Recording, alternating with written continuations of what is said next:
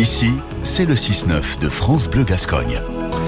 Dans les Landes, il y a le sport, il y a le rugby dont on vient de parler, il y a aussi une faune et une flore à découvrir et à préserver. C'est tout l'objet de Top Nature 40 chaque matin sur France Bleu Gascogne, chaque matin de cet été avec euh, Fabien David euh, et les naturalistes du département. Aujourd'hui, c'est une fleur que nous allons évoquer, Fabien David. Sur France Bleu Gascogne, notre Top Nature 40 continue avec Valérie Guéguin du Conseil départemental des Landes. Bonjour Valérie. Bonjour Fabien. Alors Valérie, aujourd'hui on va s'attarder sur une plante, alors une plante à bulbe sûrement qui est la Narcisse bulbocode. On avait parlé d'une plante à bulbe euh, il y a quelques temps, la Romulée bulbocode.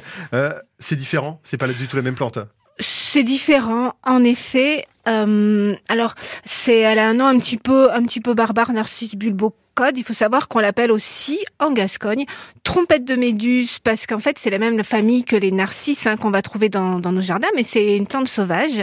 Mais en fait sa corolle, ça veut dire que ces, ces pétales jaunes, euh, ben, ils vont former une couronne en entonnoir, un peu comme une trompette. Et donc c'est pour ça qu'on l'appelle trompette de méduse euh, chez nous.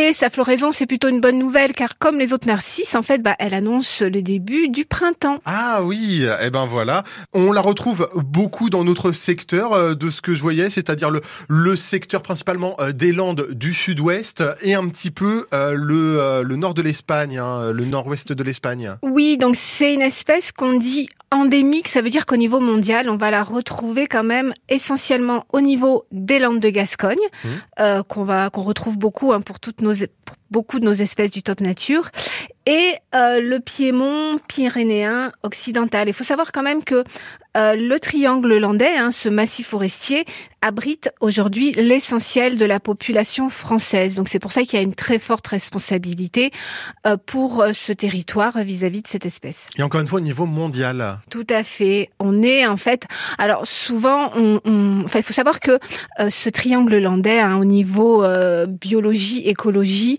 c'est vraiment une originalité. Hein, ce sable qui est très pauvre, qui est sec, humide. Et en fait, on a tout un tas d'espèces qui se sont développées là qui aiment ces conditions particulières, mais c'est des conditions qu'on retrouve pas ailleurs. Donc on a beaucoup d'espèces endémiques au niveau de ce qu'on appelle euh, la péninsule ibérique. Et alors cette plante doit aussi être protégée. Et est-ce qu'on la voit disparaître ou pas forcément parce qu'on a au final un climat adéquat à cette plante?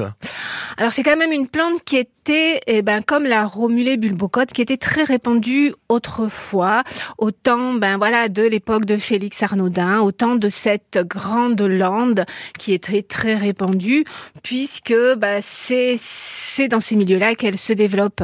Donc aujourd'hui, c'est vrai qu'on va la retrouver bah, sur des, des milieux reliques hein, de cette grande lande, donc bah, des, des coupes forestières, des bords de des lisières de chemin, d'anciennes prairies, mais euh, elle a quand même été en régression. Donc il y a euh, voilà les, les Aujourd'hui, on va la, la trouver essentiellement euh, sur les bords de route, les pistes forestiers, les pare-feux, euh, ces milieux un peu reliques, euh, plutôt quand même ouverts. Et en général, ça pousse en groupe ou ça pousse en solo, ce, ce, genre de, de plantes Alors, c'est des plantes à bulbes, donc ça, ça mmh. pousse en solo, mais on va, on va la retrouver quand même parfois justement sur les bords de route, un peu, un petit peu en petite colonie. Un peu mmh. rapprochée, oui. Un petit peu mmh. rapprochée. La narcisse bulbocode, mais qu'on appellera la trompette de Méduse pour respecter cette plante quand même. Merci beaucoup Guéguin du conseil départemental des Landes. Avec plaisir.